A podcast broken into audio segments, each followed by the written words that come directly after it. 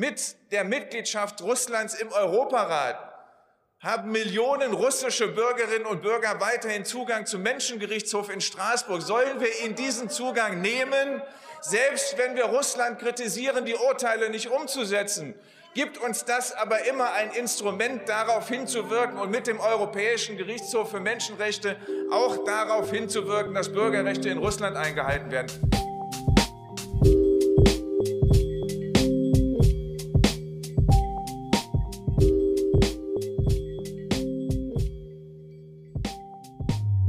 Herzlich willkommen zum Völkerrechtspodcast, unserem Podcast zur Wissenschaft und Praxis des internationalen Rechts. Ich bin Erik Tuchtfeld und moderiere heute gemeinsam mit Isabel Liszewski. Und Isabel, du hast uns große Neuigkeiten mitgebracht. Genau, wir freuen uns sehr, dass wir beim Jurios Podcastpreis in der Kategorie 3, was gibt es sonst noch so, äh, einen zweiten Preis gewonnen haben, aufgrund der Stimmen, die für uns abgegeben worden sind. Und darüber freuen wir uns sehr und wollen uns dafür auch ganz herzlich bedanken bei allen, die für uns abgestimmt haben. Das, äh, ja, das ist wirklich eine tolle äh, Wertschätzung. Jetzt nach genau einem Jahr Podcast äh, freut uns das besonders. Und äh, zum Thema Stimmen, direkt am Anfang, äh, vorhin habt ihr Heiko Maas gehört, noch in seiner Funktion als Außenminister, als er Anfang 2021 im Bundestag äh, gesprochen hat. Und es ging eben, wie man gehört hat, um Menschenrechtsschutz äh, durch den Europarat und genauer noch um den Europäischen Gerichtshof für Menschenrechte. Genau, Heiko Maas hat in seiner eigenen Rede über Menschenrechtsschutz gesprochen. Wir machen heute eine ganze Folge dazu.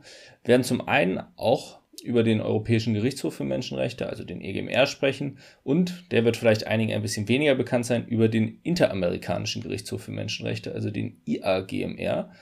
Darüber habe ich mit Tremena Soleil gesprochen. Es geht also heute vor allen Dingen um gerichtliche Instrumente zum Schutz der Menschenrechte. Und bevor wir uns mit dem Interamerikanischen Gerichtshof auseinandersetzen, erzählt uns jetzt erstmal Isabel noch ein bisschen vom EGMR und was Menschenrechte und Neujahrsvorsätze gemein haben.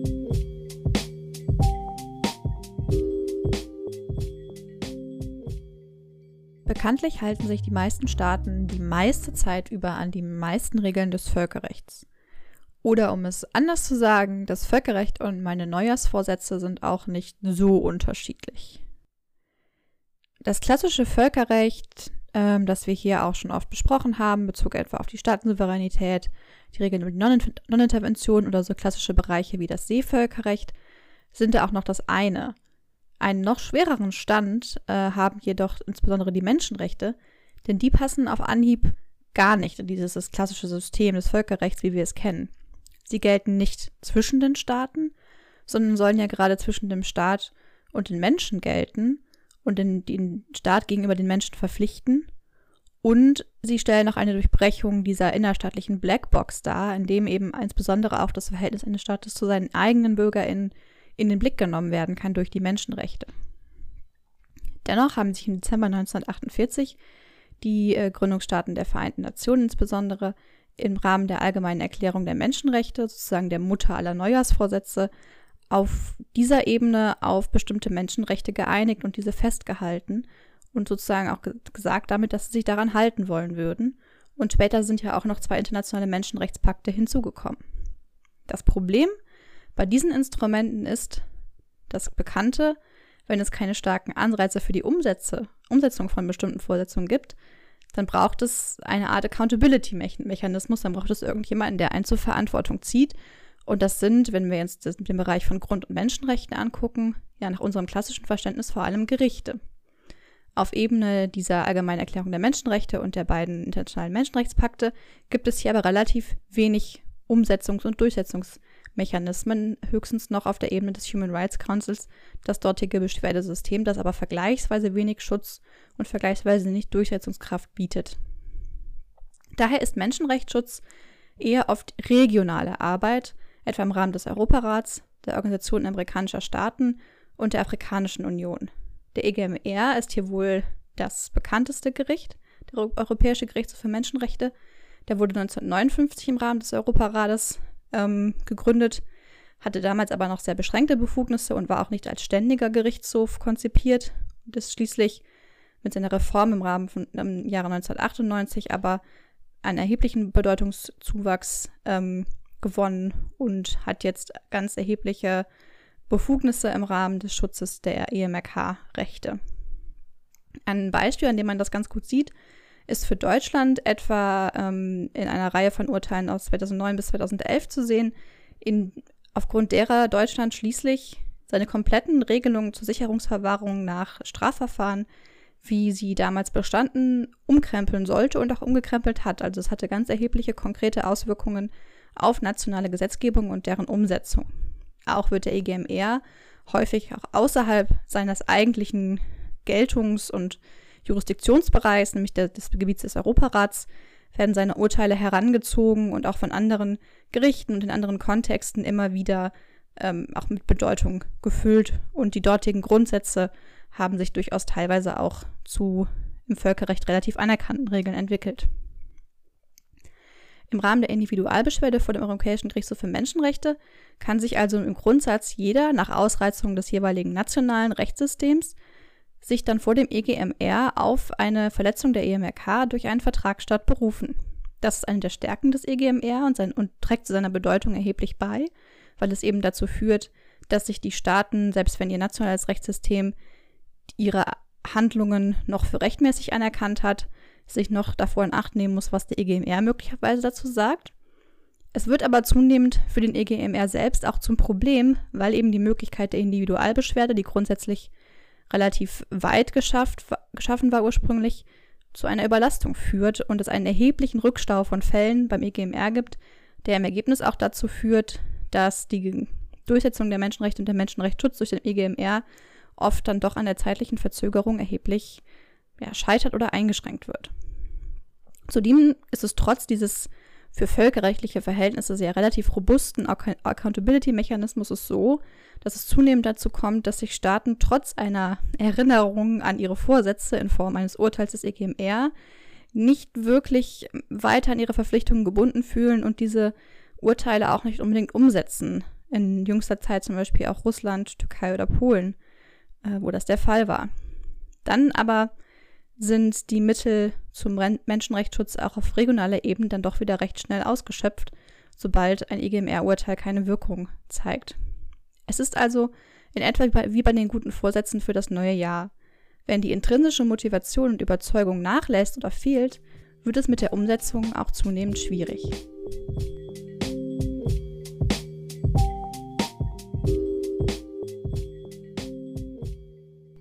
Der EGMR ist wohl der bekannteste ähm, Menschenrechtsgerichtshof auf regionaler Ebene, von dem wahrscheinlich alle schon einmal gehört haben. Er ist aber nicht der einzige.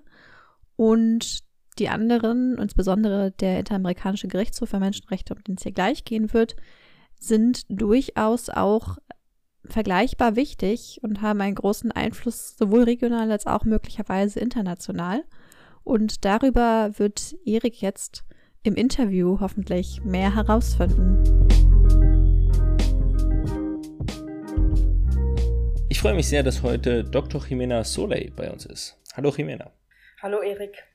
Jimena Solay hat von 2010 bis 2019 am Heidelberger Max-Planck-Institut für Völkerrecht und ausländisches öffentliches Recht gearbeitet und da unter anderem promoviert zu dem Thema des, der transformativen Rechtsprechung des Interamerikanischen Gerichtshofs für Menschenrechte und jetzt in den letzten zwei Jahren auch noch im Forschungsverbund Berlin-Potsdam in der Kollegforschungsgruppe zu International Rule of Law Rise or Decline.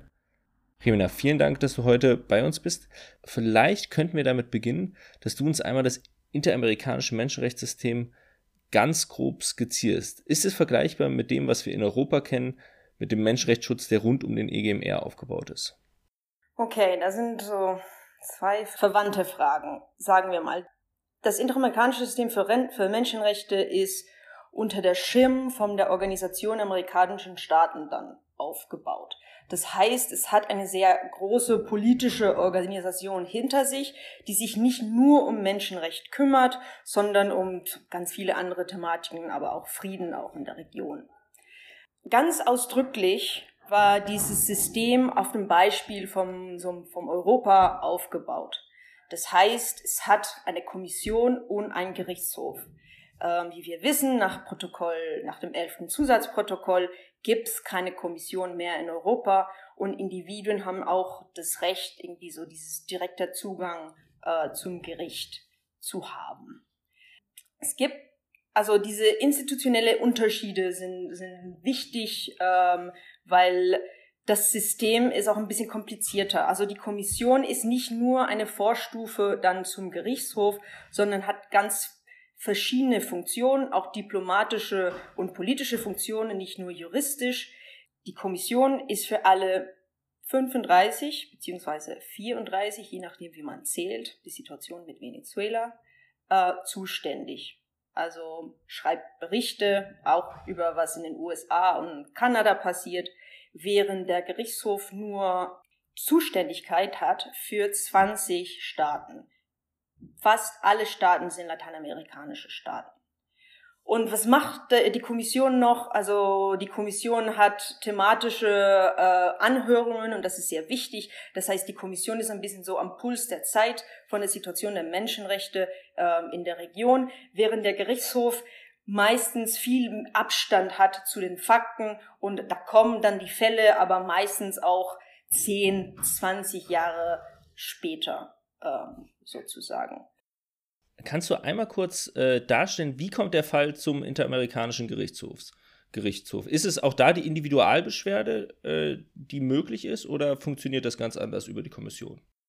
Heutzutage ist es meistens über die Individualbeschwerde und ähm, man muss aber auch noch dazu sagen, viele von diesen Beschwerden sind also sind von Individuen natürlich dann eingereicht, aber eigentlich steckt fast immer eine NGO dahinter weil eine Klage zu bringen extrem kompliziert ist, sehr teuer. Erst muss die Kommission diese Klage prüfen, dann die, die versuchen, zu einer gütlichen Einigung zu kommen. Wenn das nicht passiert, dann gibt's äh, Empfehlungen.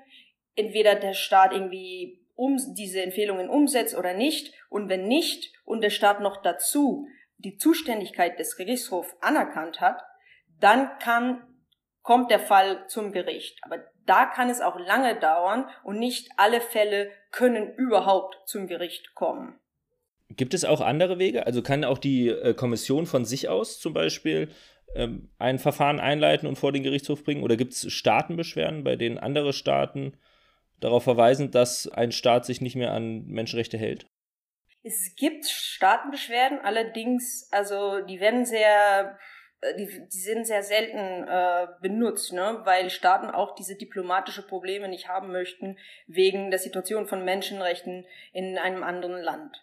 Ähm, soweit ich weiß, hat ähm, Nicaragua eine, eine so eine Beschwerde gegen Costa Rica wegen Behandlung von Migranten und also der Fall hätte dann zum Gerichtshof kommen können, aber erstmal muss trotzdem die Kommission den Fall prüfen. Also die Staaten können klagen, aber dann erst vor der Kommission. Und das war immer. Gibt es Ex-Officio-Verfahren der Kommission, also dass sie von Amts wegen Ermittlungen gegen einen Staat anfangen? Also in die Individualfällen dann nicht, aber es gibt so viele andere Instrumente.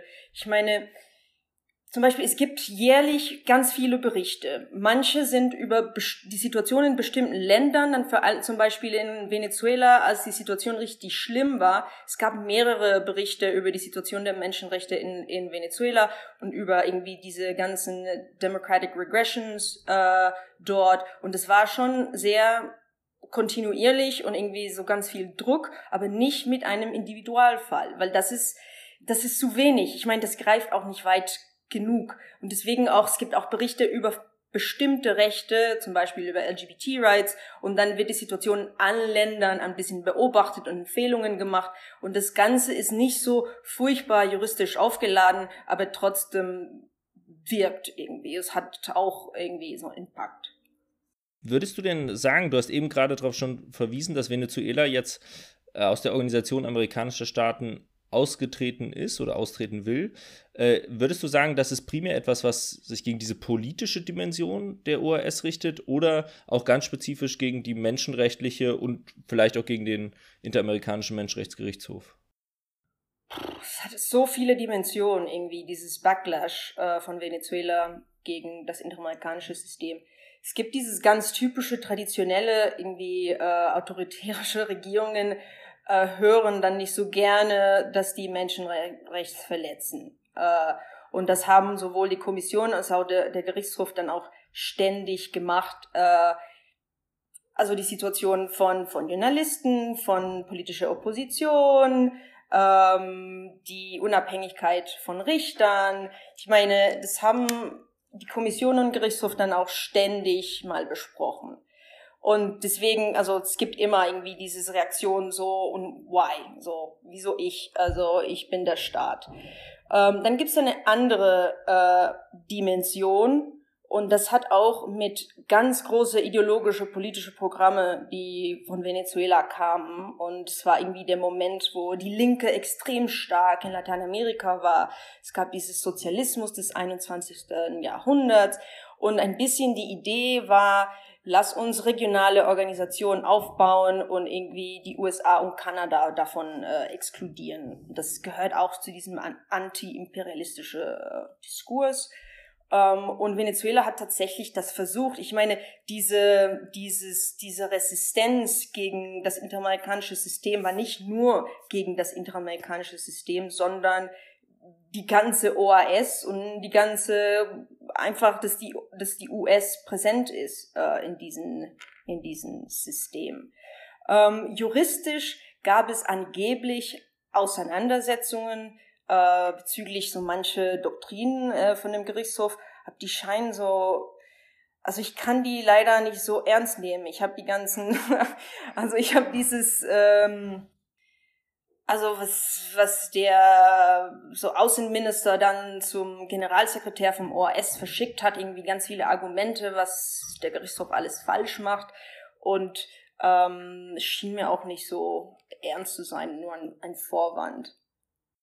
Gibt, es denn um den Menschenrechtsgerichtshof, weil du hast jetzt gerade schon äh, erwähnt, anders als bei, beim Europarat, wo eigentlich alle Mitglieder des Europarates dann auch der Jurisdiktion des EGMR unterworfen sind, ist das im interamerikanischen System anders. Und wenn ich mich nicht täusche, sind ja unter anderem Kanada und die USA, also zwei sehr mächtige Player des äh, und, und, vor allen Dingen äh, Player des globalen Nordens in diesem System. Äh, dann äh, nicht dem Interamerikanischen ähm, Menschenrechtsgerichtshof unterworfen. Wird das dann auch so als, also in der Latein, in, innerhalb der lateinamerikanischen Staaten, die sich dem unterworfen, als ihr eigenes Instrument verstanden? Oder hat man trotzdem den Eindruck, es ist irgendwie, es sind die mächtigen Staaten, die ihnen vielleicht ein System aufoktroyieren wollen, äh, dem sie sich gar nicht so angehörig fühlen? Also ich glaube, ich glaube, die fast alle Staaten sehen diese amerikanische Konvention und vor allem der Gerichtshof als eine lateinamerikanische Sache, vor allem, obwohl es auch karibische Länder gibt, ne, die dem Gerichtshof unterworfen sind. Und ähm, natürlich, das ist ein Repräsentativitätsproblem. Und Brasilien, ähm, also versteht sich nicht immer auch als Lateinamerika. Das ist auch äh, so eine Sache. Also manche ja, manche nein. Ähm, allerdings also vor allem diese Unzufriedenheit mit den USA und mit Kanada und diesen Eindruck zu haben, also wieso, wieso müssen wir das alles machen und die machen das letzten Endes nicht mit. Ähm, das kommt von wenigen Staaten. Es kommt schon, aber es kommt von wenigen Staaten und dann auch vor allem in Momenten, wo dieses ganze anti-imperialistische Diskurs dann herrscht. Und manchmal gibt es auch gute Gründe für so eine Kritik. Zum, zum Beispiel die USA ähm, gibt auch also ähm, so Spenden zu dem Budget vom, von, von der Kommission und die sind so, so spezifisch, es wird spezifisch gesagt, was mit diesem Geld passieren soll. Und sie haben vor allem extrem viel Geld für so a Special Rapporteurship on Freedom of Expression. Und natürlich, das war der Moment, in dem irgendwie in Ecuador und Venezuela die Situation ganz schlimm war und dann hatten, hat dieses Special Rapporteur viel Geld gehabt und konnte auch deswegen viel machen. Und das, also ich kann auch teilweise verstehen, warum das, weil warum Unzufriedenheit herrscht. Ähm, allerdings, ich meine, diese ähm, Verletzungen von äh, Freedom of Expression haben sie trotzdem begangen. Wie ist es denn insgesamt die Stellung des interamerikanischen äh, Gerichtshofs äh, für Menschenrechte? Also ist es so, dass der Gerichtshof akzeptiert ist in seiner Autorität, wenn man von Venezuela absieht? Oder gibt es schon allgemein starke Kritik oder einzelne Staaten, die auch ankündigen, ähnlich wie das in Europa der Fall ist, dass sie Urteile nicht mehr befolgen wollen oder nur im Einzelfall? Also erstmal kurze Antwort und natürlich die Antwort hat viele Dimensionen. Also ja, also in, also wichtig ist, also Autorität ist keine so One-Shot-Sache, ne? Also es wird über viele Jahre aufgebaut und es geht vor allem darum, dass die meisten Ländern fast immer, fast alle Urteile eventuell umsetzen und dass irgendwie dieses Recht ange so, dass, dass, dass diese Recht Anwendung findet und auch irgendwie sehr präsent im juristischen Diskurs ist. Und wenn man das so misst, dann würde, würde ich natürlich sagen, also ja, die Autorität der Gerichtshofs ist schon ähm, stark. Das heißt nicht, dass es äh, bulletproof ist. Also es kommen immer heikle Momente, aber insgesamt gab es immer Momente von Resistenz und Opposition. Also durch die ganze Geschichte vom, vom IAGMR. Und eigentlich ist diesen Moment ziemlich gut äh, für den Gerichtshof. Warum? Ja, genau, weil, weil für einigen Jahren gab es nochmal so Erklärungen von fünf lateinamerikanischen Präsidenten. Die sind fast alle nicht mehr in der Macht. Und äh, die haben einfach so, so irgendwas so, so gesagt wie so, pass auf, äh, bitte mehr Diskretion, äh, du gehst halt zu weit. Aber das war nur heiße Luft. Äh, und, aber es hat auch Angst gemacht. Ja? Das ist, glaube auch die Idee. Der Gerichtshof lässt sich aber nicht so richtig einschüchtern. Und dann in Costa Rica kam es vor vier Jahren zu, also Costa Rica ist fast Musterschüler von diesem System, hat sich selbst angeklagt. Äh, also es ist schon merkwürdig. Kann, kannst du das kurz erklären? Also inwiefern haben sie sich selbst angeklagt? Also ähm, als der Gerichtshof irgendwie ähm, in Betrieb ging, das war 79, es dauert auch sehr lange, bis, bis Fälle dann zum Gerichtshof kamen. Und es, es gab vor allem nicht viele Staaten, die diese Zuständigkeit anerkannt haben. So ganz am Anfang war es wirklich nur Costa Rica ganz alleine. Ähm, und dann hat Costa Rica versucht, auf alle mögliche so Wege, hat irgendwie so nach Gutachten, Gutachten gefragt, damit der Gerichtshof irgendwas zu tun hatte. Ähm, und dann gab's äh, einen Fall, ähm, eine, eine ähm, politische Aktivisten slash Terroristen, ich möchte ja nicht äh, im Detail gehen, ist von der Polizei ermordet worden. Und ähm, Costa hat die Idee, na gut, die Situation ist heikel, der Gerichtshof ist hier, hat nichts zu tun, dann äh, wir werden uns selber irgendwie vor Gericht klagen. Und dann hat der Gericht gesagt so, ja schön, das ist sehr vorbildlich, aber leider muss immer die Sache erst durch die Kommission gehen und eigentlich ist der Staat nicht ein Opfer von dieser Situation, also die Opfer oder betroffene Personen müssen das machen. Das ist wirklich ein sehr, sehr interessanter Fall. Das war in den, wann war das ungefähr? In den 80er Jahren. Genau. Ja. Und das war, es sollte irgendwie der erste so contentious Case äh, vor Gericht sein, aber letztendlich, wenn man sieht in der Rechtsprechung, es hat nicht mal eine Nummerierung, ich, man, man weiß nicht mal, was, was das ist. Äh, aber genau, also Costa Rica Musterschüler und dann plötzlich kam ein Gutachten, das war eine Frage von Costa Rica über LGBT Rights und ähm, der Gerichtshof ähm, ging ein bisschen über die Frage hinaus und äh, hat auch gesagt, so eigentlich Eherechte für alle und äh, Geschlechtsselbstbestimmungsgesetze und das ist eigentlich so ein richtig tolles Gutachten. Und, ähm, und ein Kandidat, ähm, es gab in dem Moment so Präsidentenwahlen und ein Kandidat, der ist ähm, richtig so Christian Evangelical ähm, hat doch gesagt, nee, wir gehen raus. Also das kann wohl echt nicht sein. Costa Rica tritt aus. Und das ist einfach undenkbar, dass irgendjemand in Costa Rica mit Macht sowas sagen würde. Und heutzutage ist es wirklich, man redet überhaupt nicht darüber. Es gibt jetzt die Eherechte für alle, es gibt ein Geschlechtsselbstbestimmungsgesetz und dieser Typ äh, ist weiterhin irgendwie jetzt äh, Kandidat für den so für die Präsidentschaftswahl.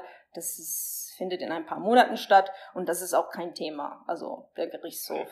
Wie ist das in anderen lateinamerikanischen Staaten oder also südamerikanischen Staaten? Du hast ja schon gesagt, dass sich äh, Brasilien vielleicht gar nicht zu der Gruppe der lateinamerikanischen so sehr dazuzählt, weil wenn ich da an Bolsonaro denke, könnte ich mir auch vorstellen, dass er äh, wenig von den menschenrechtlichen ähm, Interpretationen des IAGMR hält wahrscheinlich, ich meine, Brasilien hat nicht immer irgendwie die, die beste Beziehung äh, zum Gericht. Eigentlich die schlimmste Situation kam, kam glaube ich, mit Dilma Rousseff, äh, die auch nicht menschenrechtsfeindlich ist. Äh, ähm, aber genau, also was ich sagen möchte ist, ich glaube, man, man muss auch denken, es gibt viel mehr Abstand zwischen Fakten und der Gericht. Das heißt, ich glaube, Bolsonaro hat jetzt bisher mit dem Gericht nichts zu tun gehabt. Weil die Verfahren einfach so lange dauern und es dann die Kommission ist, die sich damit auseinandersetzen muss? Genau. Also alle diese, äh, diese, diese Urteile, die in den letzten Jahren dann über Brasilien irgendwie rauskamen, hat, haben wirklich mit Bolsonaros Politik wenig zu tun. Aber ich bin jetzt keine Experten, also ich war ein bisschen, äh, ich habe die letzten Jahre das nicht so streng verfolgt, deswegen vielleicht gibt's jetzt Streit mit Brasilien, aber nicht, dass ich wusste. Es gibt nur grundsätzlich eine Beziehung, die nicht immer so glatt läuft wie in anderen Ländern. Vielleicht äh, kommen wir dann noch zu, zum, also weil wir langsam zum Ende kommen, zu einem anderen Punkt, der weltweit nicht glatt läuft, das ist die Corona-Pandemie. Und da hat, haben ja auch verschiedenste Staaten äh, zwangsläufig äh, harte Maßnahmen ergreifen müssen, was die Freiheitsrechte der Bürgerinnen und Bürger angeht, auch zum Schutz des Menschenrechts auf Gesundheit. Aber das ist ja ein Konflikt, in dem sich dann auch Gerichte jedenfalls in Teilen positionieren mussten. Äh, hat der IAGMR dazu irgendwas sagen müssen oder dauern die Verfahren so lang, dass äh, deshalb noch gar nichts bei ihm liegt in der Sache? Ähm, also es hat schon was dazu gesagt, äh, aber das ist fast Zufall. Weil, wie gesagt, die, also es dauert immer, bis, bis der Gerichtshof sich mit Fakten auseinandersetzt. Und ähm, es ging um ähm, einen Fall gegen Panama. Der Fall, das, das Urteil ist jetzt ziemlich alt, aber man muss auch sagen, äh, die Fälle bleiben im interamerikanischen System sehr lange offen, weil der Gerichtshof ähm, überwacht die Umsetzung von diesen Urteilen. Und die Urteile sind nicht so irgendwie einfach umzusetzen, weil die angeordnete so Maßnahmen sind nicht nur irgendwie bitte Financial Compensation, sondern teilweise irgendwie Reform des Staates. Also auch richtig positive Gesetzgebungsaufträge. Genau, also man, ähm, es ist immer interessant, irgendwie diesen Teil von, von den Urteilen zu lesen und es sind extrem viele Maßnahmen, die gehen auch teilweise ein bisschen so richtig weit um, also neue Verfahren dann irgendwie so zu kreieren und Gesetze zu ändern und Ausbildung für Polizei und Streitkräfte, weiß ich nicht. Also das ist wirklich der, das Mandat ist, gesellschaftliche Veränderungen zu ermöglichen durch Recht. Und es gab diesen Fall gegen, gegen Panama, ziemlich alt, und es ging um die Lag also Migrantenlager und die um so die Umstände davon und die mussten verbessert werden. Und in der Pandemie kamen ganz viele haitische Migranten noch dazu zu diesem Migrantenlager und es gab fast keine hygienische Maßnahmen. Ähm, und deswegen hat äh, der Gerichtshof einfach in diesem ähm, Überwachung von Umsetzung von, von Urteile noch irgendwas dazu gesagt und irgendwie angeordnet, dass diese Pandemie dann in Betracht werden musste und medizinische Versorgung und hygienische Maßnahmen dann ähm, umgesetzt werden mussten. Und die haben eine Erklärung auch ähm, am Anfang der Pandemie ähm, verabschiedet und es ging auch ein bisschen um, wie man menschenrechtskonform mit dieser Pandemie umgeht nochmal noch mal erinnert, dass man Ausnahmefälle sehr nur in sehr begrenzten Fällen dann haben kann, dass äh, häusliche Gewalt, dass man auch irgendwie in Betracht nehmen muss, dass häusliche Gewalt auch schlimmer wird in der Zeit, vor allem für Frauen und Kinder, dass die Nichtdiskriminierung in der Beschaffung von Impfungen und medizinischer Versorgung, alles, all diese Dinge sozusagen, aber das war eine allgemeine Erklärung. Vielen Dank. Das war auf jeden Fall sehr interessant. Äh, vielen Dank, Rimena. Ich habe viel Neues gelernt und äh, hoffe, es war auch für viele, die zugehört haben, interessant. Vielen Dank für das Gespräch, Erik. Es gibt also interessanterweise, ob man sich jetzt den IAGMR und den EGMR anguckt, doch immer wieder einige Parallelen im regionalen Menschenrechtsschutz. Gerade auch leider was die Probleme angeht. Also sei es jetzt die Verfahrensdauer, die in beiden Fällen ganz offensichtlich immer problematischer wird und eben auch das Problem der Nichtbeachtung von Urteilen durch die jeweiligen Staaten. Und dennoch haben gleichzeitig hier beide Gerichte immer noch eine enorme Bedeutung, sowohl was den Schutz der Menschenrechte angeht, als auch was deren inhaltliche Weiterentwicklung und die Erweiterung unseres Verständnisses von Menschenrechten irgendwo angeht. Ich glaube, die Unterschiede zwischen den beiden Gerichtshöfen liegen wirklich vor allen Dingen in ihrer Umgebung, in der Struktur, in der sie eingebettet sind. Da ist die Organisation amerikanischer Staaten, die OAS, so wie Jiménez ja auch gesagt hat, eben deutlich allgemeinpolitischer, auch mit so einem ganz starken wirtschaftlichen Mandat ausgerichtet auf eine Freihandelszone. Und beim Europarat hat der diese wirtschaftliche Aufgabe stärker an die Europäische Union abgegeben und ist selbst mit einem starken Fokus auf den Schutz der Menschenrechte und die Demokratie ausgestattet. Und diese beiden, die Menschenrechte und die Demokratie, sind ja mit dem Erstarken autoritärer Regimes an ganz vielen verschiedenen Orten immer mehr unter Beschuss. Und daher kommt auch eben dieser, ja, dieser Backlash gegen die Menschenrechte und auch gegen die Menschenrechtsgerichtshöfe. Die Gerichtshöfe leben dann am Ende eben doch, was ihre Macht angeht, von der Anerkennung, die sie durch die Staaten erfahren und die ihre Urteile durch die Staaten erfahren. Und dann ist es schon mehr so wie wirklich im klassischen Völkerrecht, dass es dann am Ende doch darauf ankommt, was sich auch die anderen Staaten noch gefallen lassen. Jedenfalls wird es mit dem klassischen Völkerrecht oder dem Völkerrecht im Allgemeinen auch in den kommenden Folgen diesen Jahres mit dem Völkerrechtspodcast weitergehen. Uns bleibt nun nur noch euch allen einen guten Start ins neue Jahr 2022 zu wünschen. Bleibt gesund. Wir freuen uns wie immer über Feedback, Anregungen und Kommentare, gerne auf Social Media oder per Mail an podcast.völkerrechtsblog.org. Macht's gut! Der Völkerrechtspodcast ist ein Projekt des Völkerrechtsblogs und wird von Philipp Eschenhagen, Isabel Liszewski, Sophie Schubert und Erik Duchtfeld produziert. Technische Unterstützung leistet Daniela Rau.